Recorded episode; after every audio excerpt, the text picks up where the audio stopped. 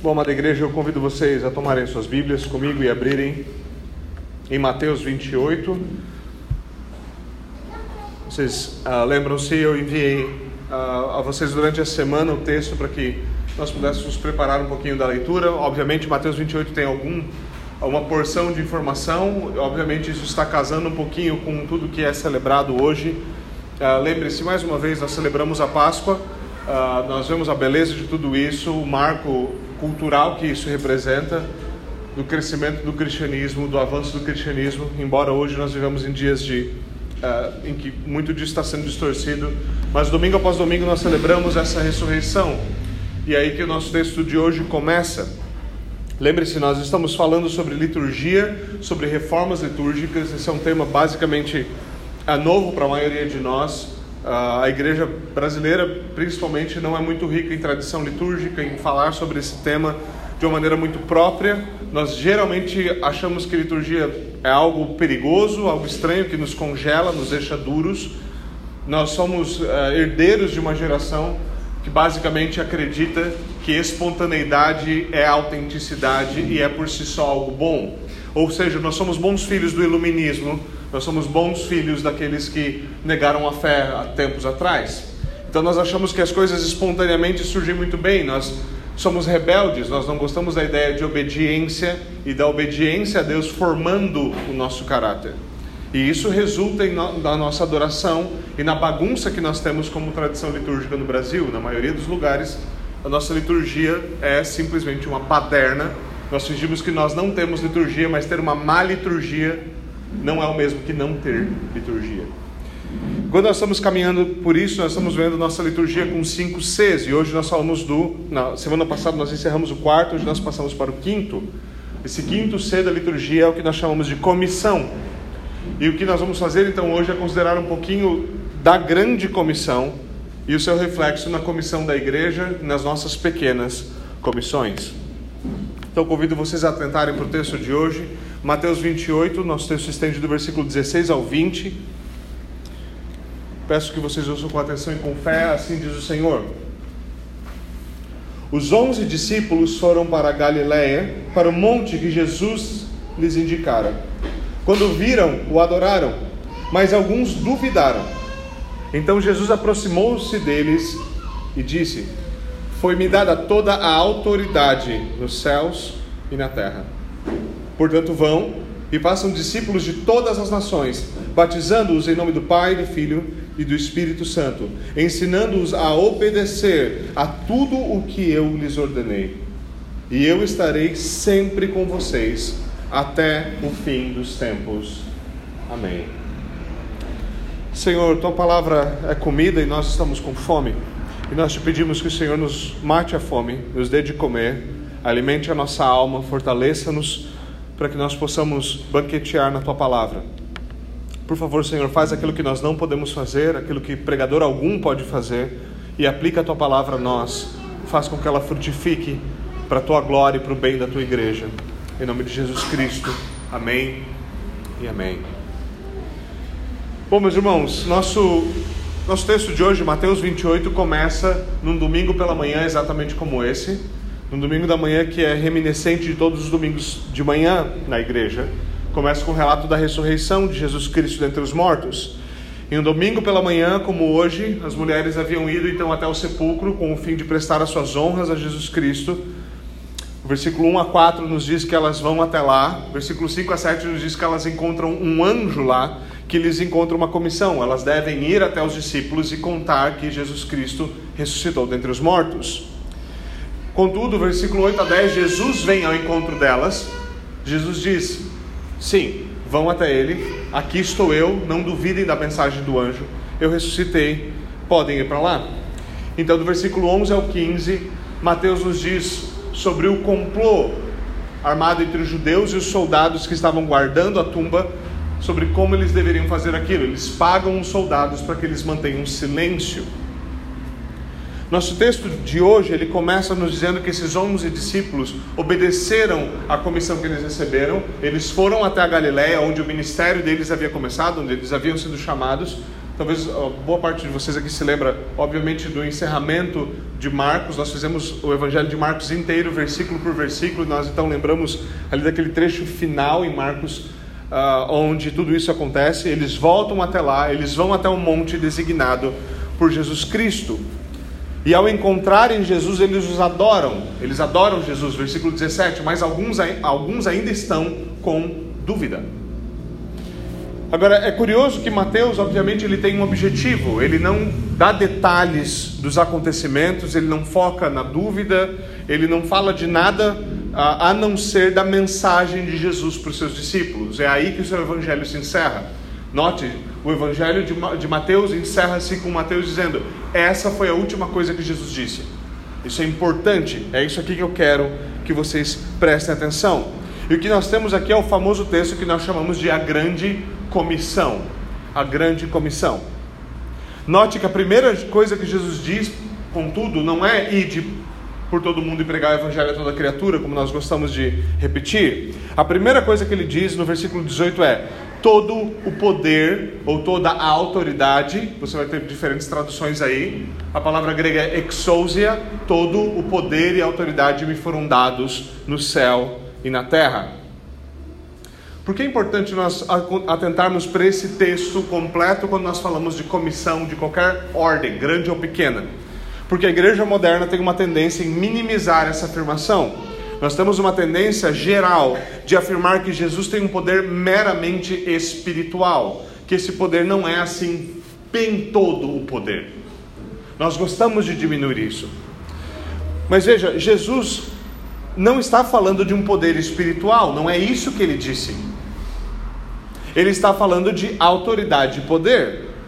Por que é importante considerar as duas coisas, autoridade e poder? Bom, a autoridade sem poder é impotente. Você pode mandar um monte de gente fazer o que você quer que, as, que essas pessoas façam, mas você não tem poder nenhum para enforçar a sua autoridade. Poder sem autoridade é manipulação e tirania. Você não tem autoridade, mas você tem a força para fazer aquilo. Jesus afirma que toda a exousia, todo o poder, toda a autoridade lhe foi dada. A Escritura explica ainda isso de outra forma, dizendo que a ele lhe foi dado um nome que está acima de todo o nome. Bom, o que isso, de que isso vale? De que isso vale se nós geralmente entendemos isso como não tendo poder ou autoridade nenhuma em lugar nenhum? De que vale isso se geralmente nós pensamos isso como um tipo de poder espiritual que afeta só quem crê? De que vale isso quando nós, como cristãos, olhamos para as coisas que estão acontecendo lá fora e assumimos que essas coisas estão fora do controle divino, que Jesus não tem noção do que está fazendo e de que essa é uma batalha já perdida? De que adianta ter todo o poder se essa é a realidade dos fatos? A afirmação Jesus Cristo é Senhor sempre foi entendida dessa forma. Ele é Senhor sobre tudo. Nas palavras do grande teólogo holandês Abraham Kuyper, não há um centímetro na existência de todo o universo sobre os quais Cristo, que é Senhor, não diga, é meu. Nós, como bons reformados, não vamos atrás apenas da doutrina da, da soberana eleição, da providência divina, da soberania exaustiva, e então nós abandonamos todos os efeitos práticos disso em algum canto, porque simplesmente nós decidimos ter um ponto de vista pessimista sobre a realidade. Nós devemos perceber que há uma estrutura lógica no que Jesus está dizendo aqui. Veja primeiro o que ele diz: todo poder, toda autoridade me foi dada no céu e na terra não só no céu, não só espiritual, não só na terra, não só físico, todo o poder e toda a autoridade. Mas o que ele segue para dizer em seguida é o que? É algo que se fundamenta no fato de que dele é todo o poder e autoridade. É porque dele é todo o poder e autoridade que ele diz: Ide e fazei discípulos de todas as nações. Discípulos não são feitos com poder de homens, com poder de retórica, com poder de exposição, com poder de persuasão, com poder de comunicação. Discípulos são feitos pelo poder de Deus. A única coisa que pode transformar um porco em uma ovelha é o poder de Deus. A única coisa que pode transformar um lobo em uma ovelha é o poder de Deus. A única coisa que pode transformar o filho do diabo em um filho de Deus é o poder de Deus. Não há outra forma de fazer isso. É com base nesse poder e autoridade que eu me levanto aqui como ministro de Jesus Cristo, ordenado pela igreja, para dizer: esse é o Evangelho de Jesus Cristo. É isso, essa é a nossa comissão como servos de Cristo e de fazer discípulos de todas as nações. Agora note aqui, aqui mais uma vez nós diminuímos isso. Jesus não fala e de fazer discípulos individuais sempre que vocês puderem. Óbvio que essa é a conclusão necessária do que ele está dizendo, mas não é isso que ele está dizendo. Ele está dizendo que nações devem ser discipuladas. Esse tipo de leitura simples é um confronto gigantesco para o nosso tipo de cristianismo derrotista de hoje. Porque como assim nós vamos fazer nações discípulas? A gente se bate para lidar com gente, com indivíduos. Mas dele é todo o poder e toda a autoridade. Isso não é uma dificuldade para ele. Isso já foi verdade no passado. Não porque todos os indivíduos de uma nação, cabeça por cabeça, eram cristãos, mas porque aquela nação por inteiro o era, como era obviamente representado pela maioria daquela população. Até hoje nós ainda dizemos que certos países são cristãos por causa da sua maioria cristã. O problema é que a qualidade do nosso cristianismo mudou. Mas é isso que Cristo ordena, e de fazer discípulos de todas as nações. Ele não, disse, não nos disse para mirar baixo, ele nos disse para mirar alto. Ele nos disse o que nós deveríamos fazer. Literalmente, ele diz que nações devem ser discipuladas com base no seu poder. E ainda como parte dessa comissão, os discípulos devem ser batizados no nome do Deus Triuno, em nome do Pai, do Filho e do Espírito Santo, da Santíssima Trindade e devem ser ensinados. Essa é a forma como você faz discípulo. Você batiza eles e você ensina-os. O que você deve ensinar? É curioso porque aqui mais uma vez, veja, esse é um texto que a igreja moderna ama citar, a grande comissão, mas é um texto que a gente insiste em minimizar, diminuir e depredar continuamente. Nós diminuímos o que significa todo poder, nós diminuímos o que significa discipular nações, e quando nós chegamos no ensino, nós também diminuímos. A prova disso é que a maioria de nós sentados aqui provavelmente já veio de alguma outra igreja e provavelmente teve um ensino extremamente fraco em todas as matérias de, te, de religião, teologia e aplicação da Escritura. Nós somos analfabetos bíblicos em nossa maioria na igreja. E nós adoramos a ideia de culpar os falsos ministros que nos serviram nas igrejas em que nós estávamos antes. Nós não temos a coragem de olhar no espelho e dizer que nós somos negligentes na nossa própria Bíblia. Como disse Spurgeon, um grande pregador inglês de alguns séculos atrás, há tanto pó sobre alguma das nossas Bíblias que dá para escrever condenação com o dedo na capa. Esse é o nosso problema. Mas nós gostamos de bodes expiatórios. Eu estava numa igreja que era tão ruim que o pregador não sabia se a história, onde se encontrava a história de Moisés. E a pergunta é: onde é que está? E você também não sabe. Mas a culpa é dele. Então nós diminuímos. O que nós devemos ensinar? Nós devemos ensinar, e aí a gente vai, a morte e a ressurreição. Só isso. Como se a morte e a ressurreição pudessem ser palavras que podem ser seguidas por só isso depois. A morte e a ressurreição de Cristo significa a morte da morte, a derrota de todo o poder e autoridade deste mundo e o estabelecimento do poder e autoridade de Cristo. A ressurreição significa o começo, o início da nova criação. Todas as coisas estão sendo feitas novas. E a gente tenta dizer que é só isso. Mas veja, Jesus não diz pregue o mínimo, ide por todo mundo pregai o evangelho a toda criatura, fazeis as nações de discípulos e ensine a eles o mínimo denominador comum do evangelho. As menores verdades possíveis da maneira mais simples e tosca possível. O suficiente para que eles engulam isso. Não é isso. Não é isso que Jesus ordena. Não é isso que o texto diz. O texto diz: ensinando-os a guardar todas as coisas que eu lhes disse. A pergunta: aonde está registrado todas as coisas que Jesus disse, todas as coisas que Deus nos deu para nos ensinar? É isso. É isso. E a evidência de que nós vivemos em desobediência é o fato de que nós sabemos do que metade disso aqui se trata. Esse é o fato.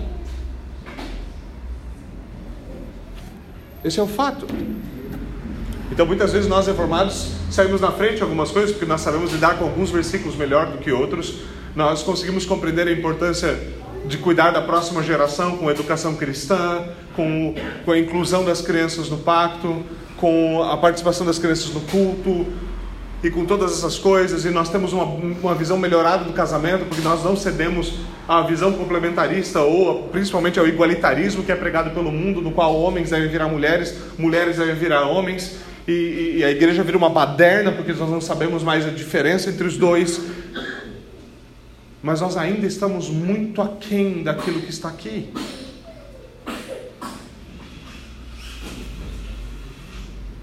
Havia uma convicção nos apóstolos de que era nós estamos fazendo isso não com base no nosso poder, na nossa autoridade. Veja, se eu estou hoje pregando aqui para uma igreja, não é porque eu tenho qualquer poder ou autoridade. Eu não poderia falar absolutamente nada com base no meu poder ou na minha autoridade. Eu não tenho nenhum. Ou nós pregamos a palavra ou nós estamos perdidos. Ou nós conhecemos a palavra ou nós estamos perdidos. Nós devemos voltar às Escrituras. Porque dele é toda a autoridade e poder, os seus discípulos devem se submeter a toda a sua vontade. Toda a Escritura deve ser aplicada a toda a vida. Nós vamos abandonar a ideia e toda essa bagulheira de pietismo alemão no qual o que importa é a nossa alma, o que importa é o nosso espírito, e virar basicamente os novos gnósticos. Tudo deve ser submetido ao senhorio de Jesus Cristo.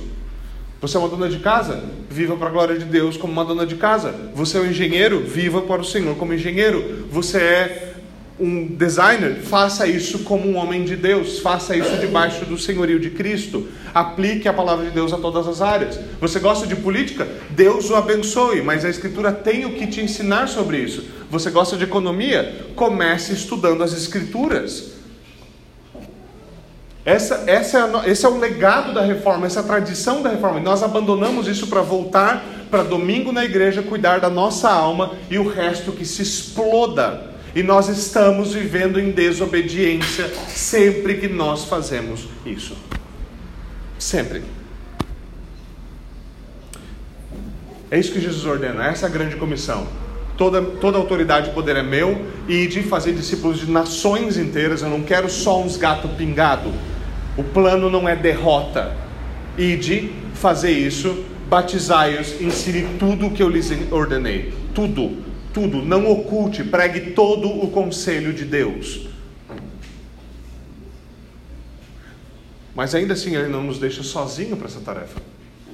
Olha como termina o versículo, o, o, texto no versículo 20. Ele nos entrega essa gloriosa promessa. Ele está nos dizendo aqui o que? Nós não avançamos apenas com uma declaração de que Cristo é Senhor. Nós não nós avançamos de fato no poder do Espírito, do Consolador que nos foi derramado. O que ele nos diz? Eu estarei convosco todos os dias até a consumação dos séculos. Essa é a promessa. Vocês não estão sozinhos para executar essa tarefa. É muito interessante ler como John Peyton, o grande, uh, o grande missionário uh, escocês aos, aos canibais, teve a sua vida impactada por esse texto. Quando ele considerou, cara, como é que eu vou pregar para os canibais? Ele fala que a única coisa que eu consolava era a ideia de que eu estou convosco todos os dias. Ele ia estar sozinho como um missionário no meio dos canibais, mas ele não ia estar sozinho como missionário no meio dos canibais. A missão dele não era uma missão de derrota. E não foi. E não foi. Mateus encerra-se com um glorioso Amém. Mais uma vez, o Amém é a nossa afirmação confiante de que essa é a verdade e de que o nosso Pai ouve a nossa oração disposto a recebê-la.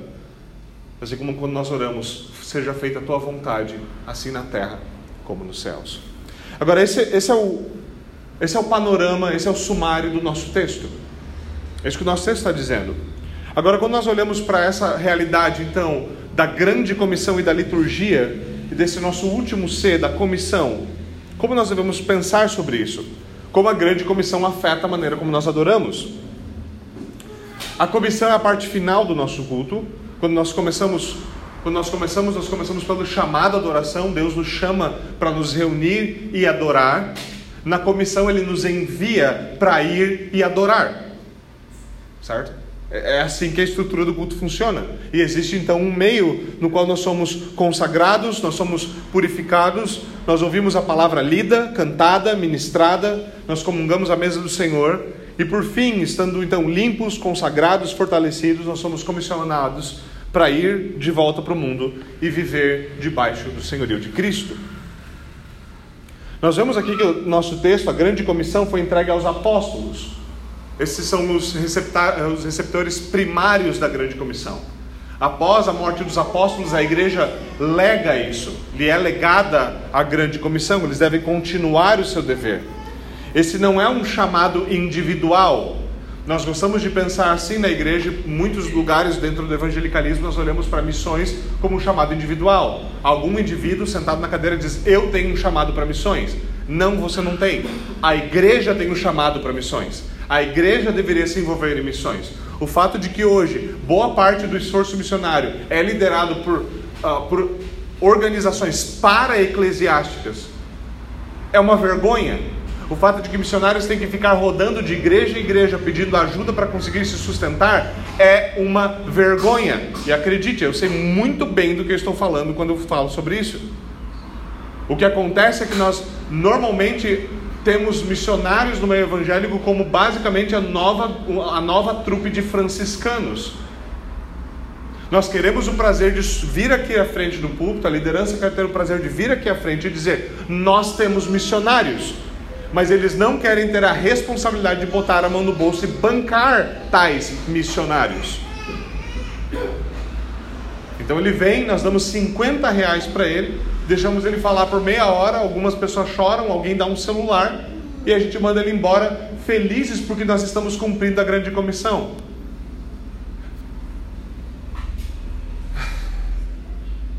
É um negócio de deveria nos fazer contorcer com ira santa um negócio desse.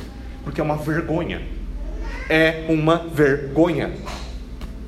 Isso porque nós não pensamos na missão como a missão da igreja. Nós pensamos como missões como uma parte lá separada da vida da igreja.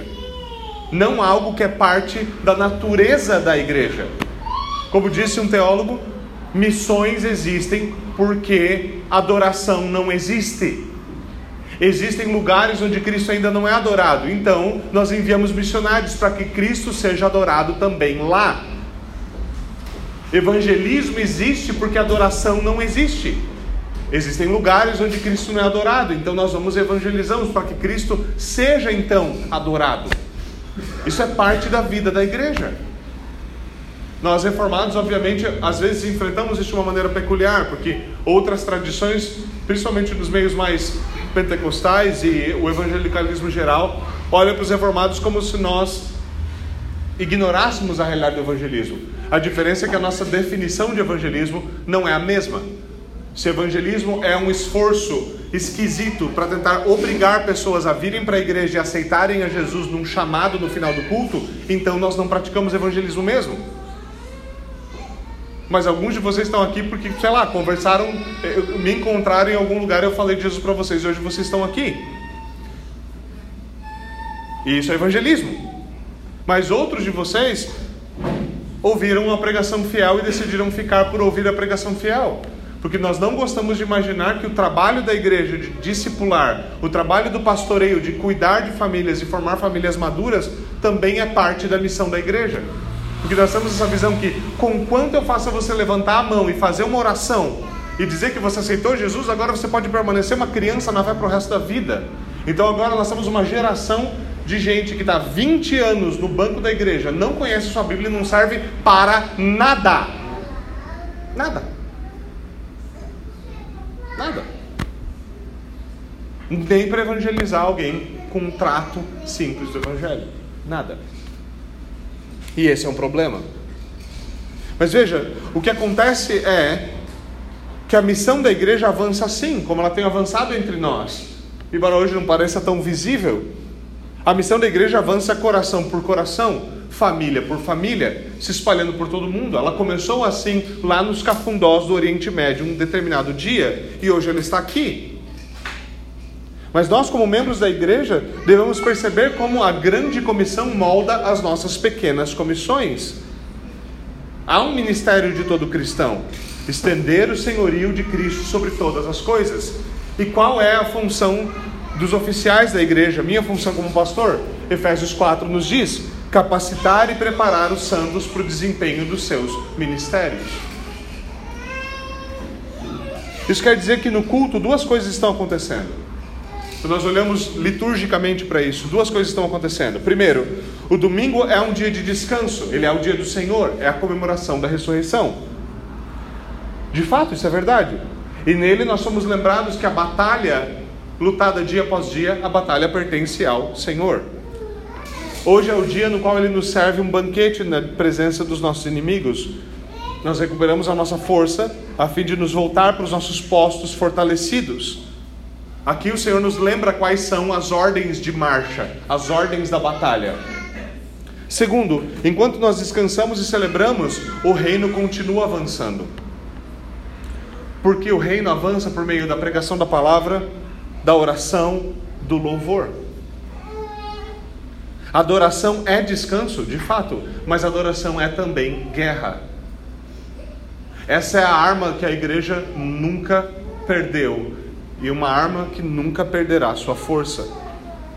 Assim como no Antigo Testamento, nós devemos nos lembrar a cada domingo que se Deus não lutar pelo seu povo, o seu povo está perdido.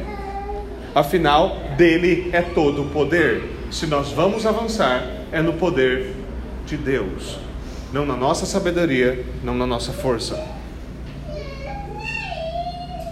Agora, a liturgia então serve para moldar isso.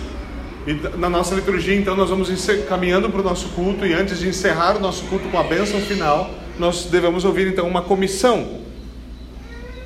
Isso serve para corrigir a nossa visão do que é o culto, do que é a adoração.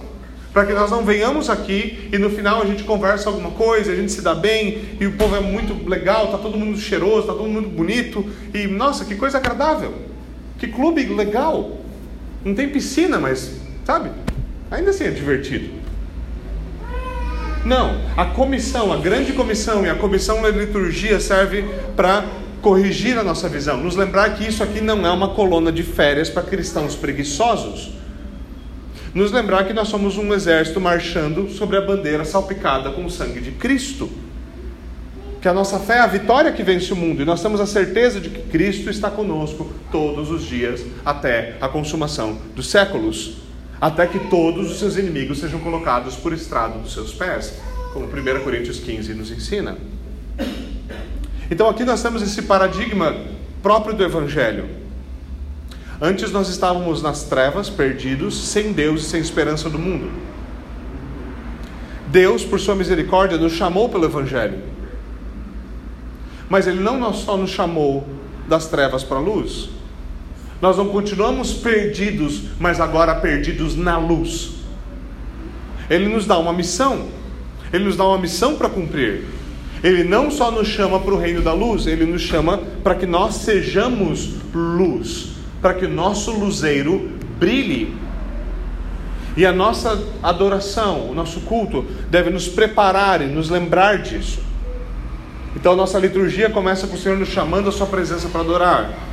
E então ela se encerra com ele nos enviando ao mundo com a sua comissão e sua bênção.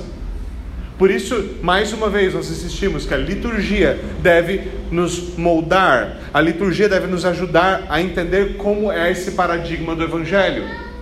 O Senhor nos chama, nós respondemos. Quando o Senhor nos chama, a primeira coisa que acontece, nós confessamos os nossos pecados.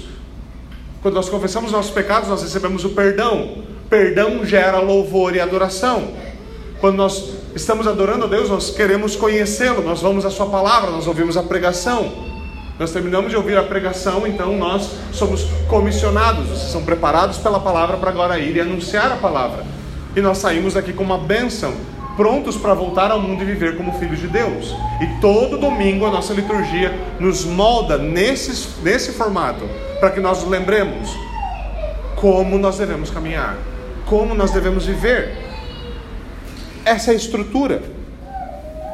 A liturgia não organiza apenas a adoração, ela deve moldar o nosso coração, para que nós aprendamos durante o culto, não somente o beabá, os básicos, o mínimo possível do Evangelho, mas que nós sejamos preparados para viver para a glória de Deus no mundo, em todas as áreas, em todas as situações. É essa missão que deve nos governar quando nós voltamos para o nosso dia a dia. Como, como o pastor Doug Wilson fala, é importante que nós entendamos como toda semana deve ser construída sobre o fundamento lançado no domingo. Nós somos lembrados do Evangelho, do perdão, da comissão, de da nossa missão, de tudo que nós devemos fazer. Então nós voltamos para o nosso dia a dia para construir em cima desse fundamento. E graças a Deus vai ter um próximo domingo nós vamos continuar crescendo, continuar estruturando, continuar construindo. Isso não vai acabar com a gente. Essa é uma obra que nós vamos legar para os nossos filhos, para os nossos netos, domingo a domingo, vivendo para a glória de Deus desfrutando das suas graças e suas bênçãos enquanto nós fazemos isso. Quando nós olhamos para o mundo dessa forma, com novos olhos, entendendo qual é a nossa comissão? O que o Senhor nos chamou para fazer? Como Ele nos prepara para isso? Então nós entendemos a importância de tarefas simples e que parecem sem importância ou sem sentido. Isso é bastante interessante, isso é algo que tem captado minha, minha atenção por causa de algumas leituras nos últimos dias. Ao antigo credo dos pedreiros medievais, esse antigo credo dos pedreiros medievais dizia o seguinte: Aqueles que cortam simples pedras devem sempre estar visualizando catedrais. Aqueles que cortam simples pedras devem sempre estar visualizando catedrais. Esse, é, esse, é, um, esse é um fundamento extremamente importante para nós entendermos a importância das coisas que nós fazemos, das responsabilidades que o Senhor nos deu. É muito fácil nós nos tornarmos utilitaristas. Eu trabalho porque eu tenho que comer. Eu não trabalho para que Deus seja glorificado, para que o reino de Cristo se expanda, para que o senhorio de Cristo seja notório. Eu perco o foco. Eu estou ali só cortando uma pedra. É tão chato cortar uma pedra. Não sei se você já viu alguém cortando uma pedra. Não é tão chato assim, às vezes é legal. Mas você fica pensando, por que, que eu estou cortando pedra? Isso aqui não tem importância, isso aqui vai morrer comigo, isso aqui não é nada. Mas aquele que corta a pedra deve visualizar a catedral.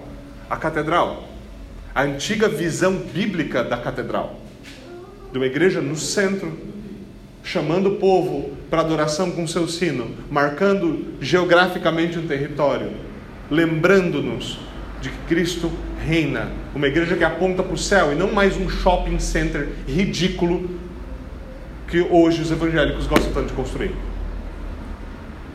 Uma verdadeira igreja.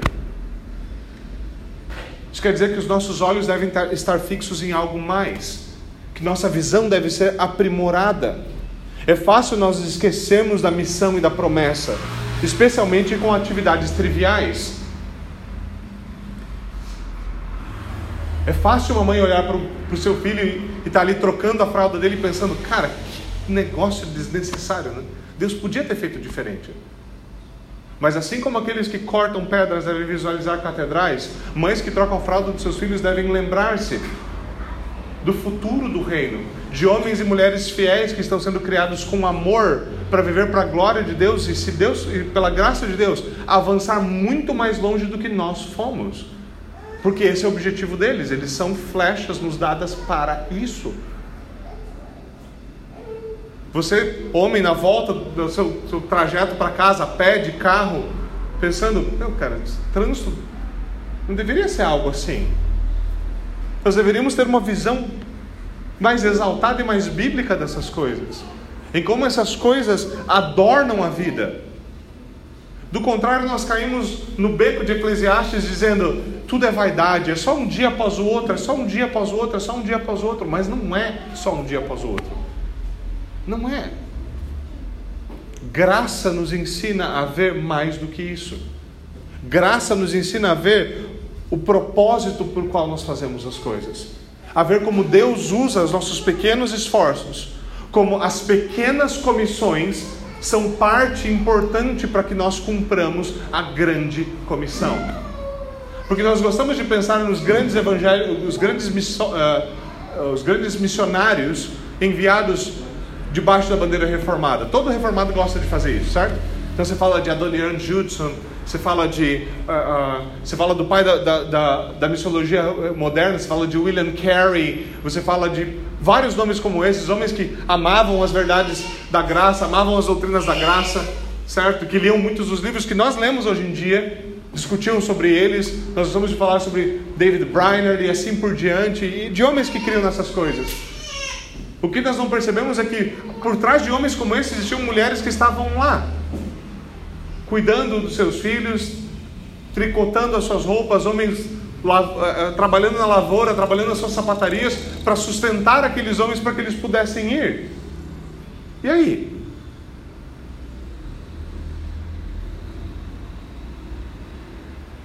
A nossa visão porca das Escrituras mostra porque nós não sabemos nem o que fazer com o nosso dinheiro. Quando nós vamos ajudar alguma causa, a gente faz cada idiotice.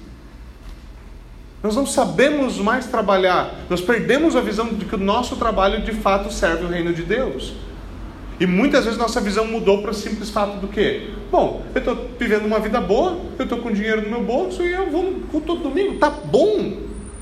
Por que eu deveria pensar no futuro, nos meus filhos, nos meus netos? Por que eu deveria pensar no reino de Deus? E é assim que nós facilmente capotamos em infidelidade. E depois a gente olha para a igreja, para o estado que a igreja se encontra hoje, a gente se pergunta: meu, como é que isso foi acontecer? Sério que você não sabe? O antigo puritano disse: a diligência, o esforço gerou a riqueza, mas aí a filha devorou a mãe. O que acontece muitas vezes, e o Senhor exorta o povo já no Antigo Testamento disso, é que nós, quanto mais abastados, quanto mais confortáveis nós estamos na igreja, como povo de Deus, mais fácil nós nos esquecemos que tudo que nós temos vieram, veio de uma mão amorosa, de um pai amoroso. E tão cedo quando nós podemos, pudermos, se nós ficarmos debaixo da nossa própria mentalidade pecaminosa, nós rapidamente morderemos a mão que nos alimentou. Nós devemos ser zelosos, nós devemos resgatar uma visão bíblica da nossa missão, das nossas pequenas comissões, dos nossos pequenos deveres e de como o que nós fazemos pode ser usado para a glória de Deus, para avançar o seu reino e para abençoar as nações. É isso que ele nos chamou para fazer, é esse tipo de visão que nós temos.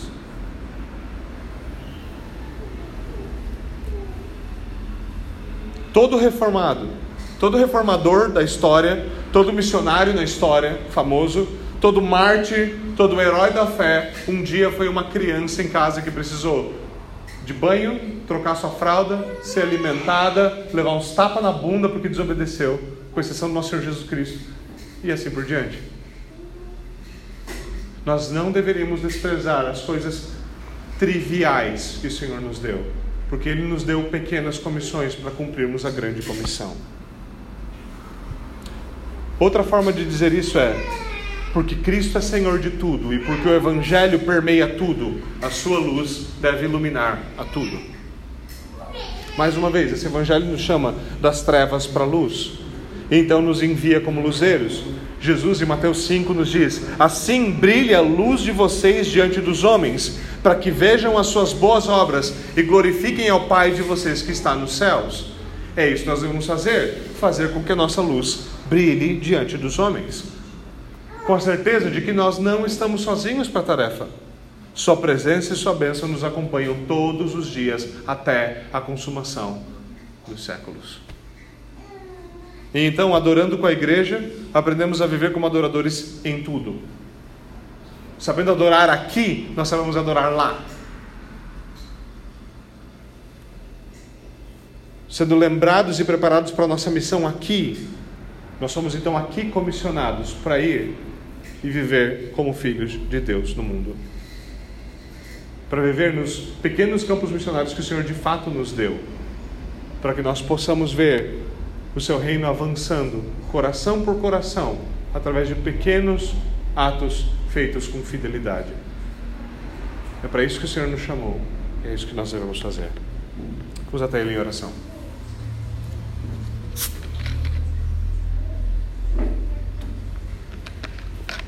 Senhor, dá-nos dá-nos coragem, sabedoria, dá-nos fidelidade. Restaura a nossa visão, ensina-nos a verdade de que e a, e a obedecer a promessa de que se nós buscarmos em primeiro lugar o reino de Deus e a sua justiça, todas as demais coisas nos serão acrescentadas. Nos perdoa pela nossa incredulidade de muitas vezes simplesmente ignorar isso, de querer o melhor agora sem nos, sequer nos importar com o Senhor. Tem misericórdia de nós, Senhor. Tem misericórdia de nós. Não nos deixa viver em desobediência, mas comissiona-nos de dentro para fora, para que nós vivamos como teus filhos, para que nós sejamos sal e luz. Por favor, é o que nós te pedimos, aplica a tua palavra em nós, pelo poder do teu Espírito e no nome do teu Filho Jesus Cristo. Amém e amém.